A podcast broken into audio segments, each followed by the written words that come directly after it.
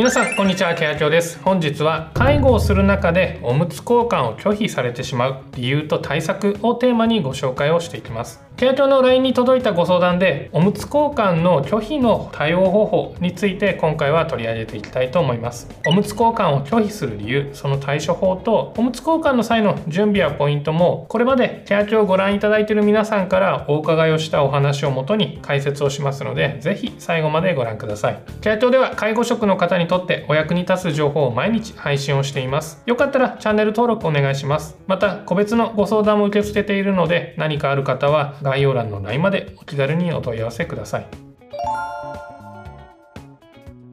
まず最初におむつ交換を拒否する理由ですが介護をする側からは拒否する理由が分からなくても介護をされる側からすると拒否をする理由があります。まずはおむつ交換を拒否する理由から考えていきましょう。おむつ交換を拒否する理由としてよくお聞きするものを5つご紹介します。1介護者のおむつ交換があまり上手でない。2認知症が原因。3体に触れられたくない。4恥ずかしい。5失禁したと思われたくない。それぞれの項目ごとに解説をしていきます。1つ目は介護者のおむつ交換が上手ではない。という可能性です。おむつ交換をする際に手順が間違っていないか正しく装着をすることができているか見直してみましょう。おむつ交換が上手な先輩たちなら拒否はしないが自分は拒否をされるという方は当てはまるかもしれません。おむつ交換の大切なポイントは素早く清潔に行うことです。最初はうまくできなくても回数をこなせば上達をします。2つ目に認知症が影響している可能性があります。認知症の一つに失認という目や鼻といった五感に異常は見られないもののそれらの情報を把握する機能が低下をするという症状があります。例えば何か話しかけているのは分かっても何を話しているのかわからない状態に近いのかもしれません。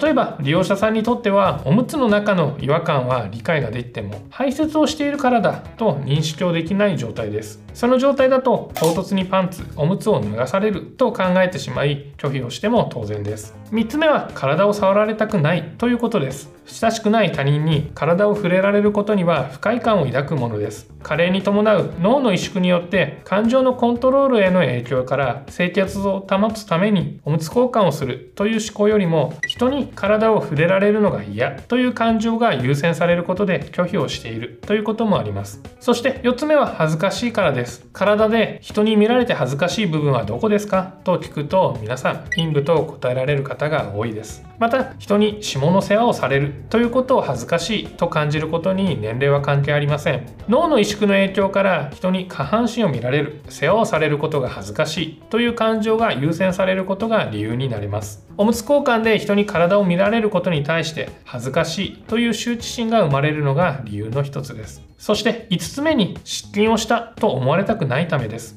失禁の理由として尿意や便意を感じにくくトイレに行こうとしても間に合わないことが挙げられます。失禁をしたことを知られたくないという思いからおむつ交換の拒否やおむつを隠すこともあります。以上ここまでおむつ交換を拒否をする理由をご紹介しました。おむつ交換を拒否をする理由は様々でありそれだけデリケートな問題です。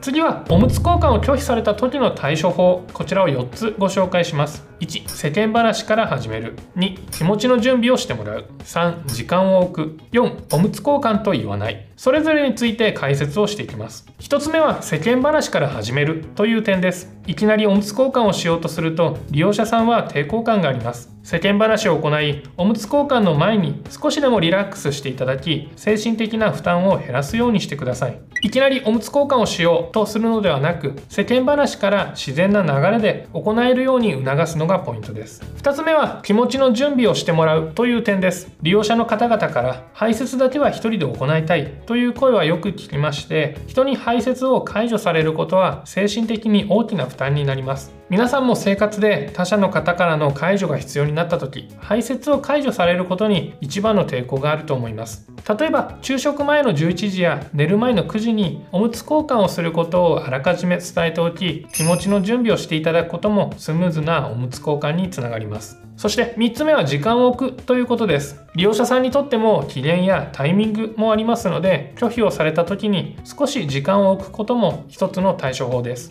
他に一旦話題を変えて話の流れから期限やタイミングを見計らうことで受け入れていただけることもあります。そして4つ目はおむつ交換とは言わないという点です。おむつ交換をしましょうとそのまま伝えてしまうと拒否をされることがあります。例えばおむつではなくパンツと言ったり下着を変えましょうなどの声掛けの仕方を変えるだけでもおむつ交換が拒否をされないこともあるようです。おむつ交換と直接言うのではなく声掛けを工夫してみてください。以上ここまでがおむつ交換を拒否された時の対処法でした。ご利用者さんの状態や状況によって対処法を考えてみてください。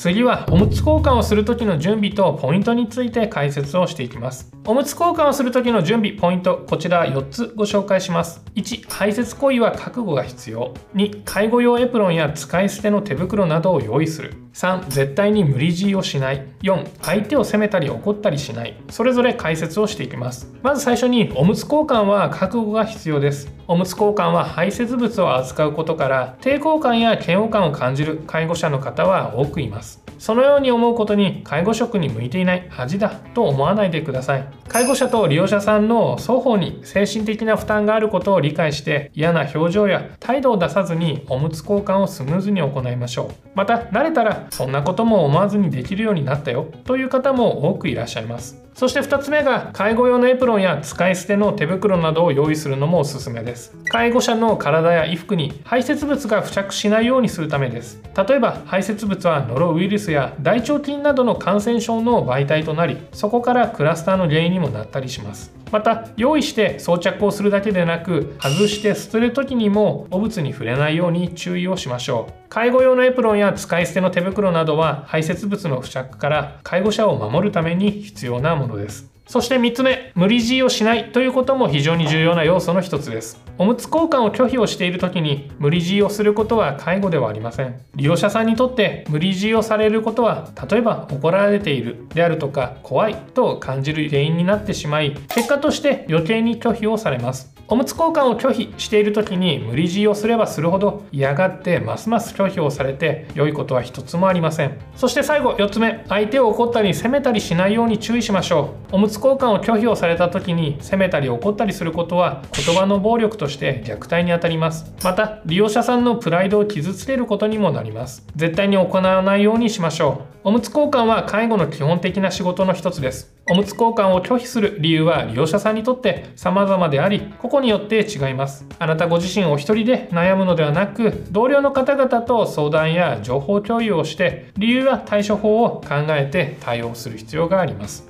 今日の動画もご覧いただきありがとうございました。いいね、動画へのコメント、チャンネル登録もお願いします。また、解除術に特化したサブチャンネルも開始したので、登録お願いします。ご相談はないまで概要欄からでも登録できます。それではまた次の動画で、さようなら。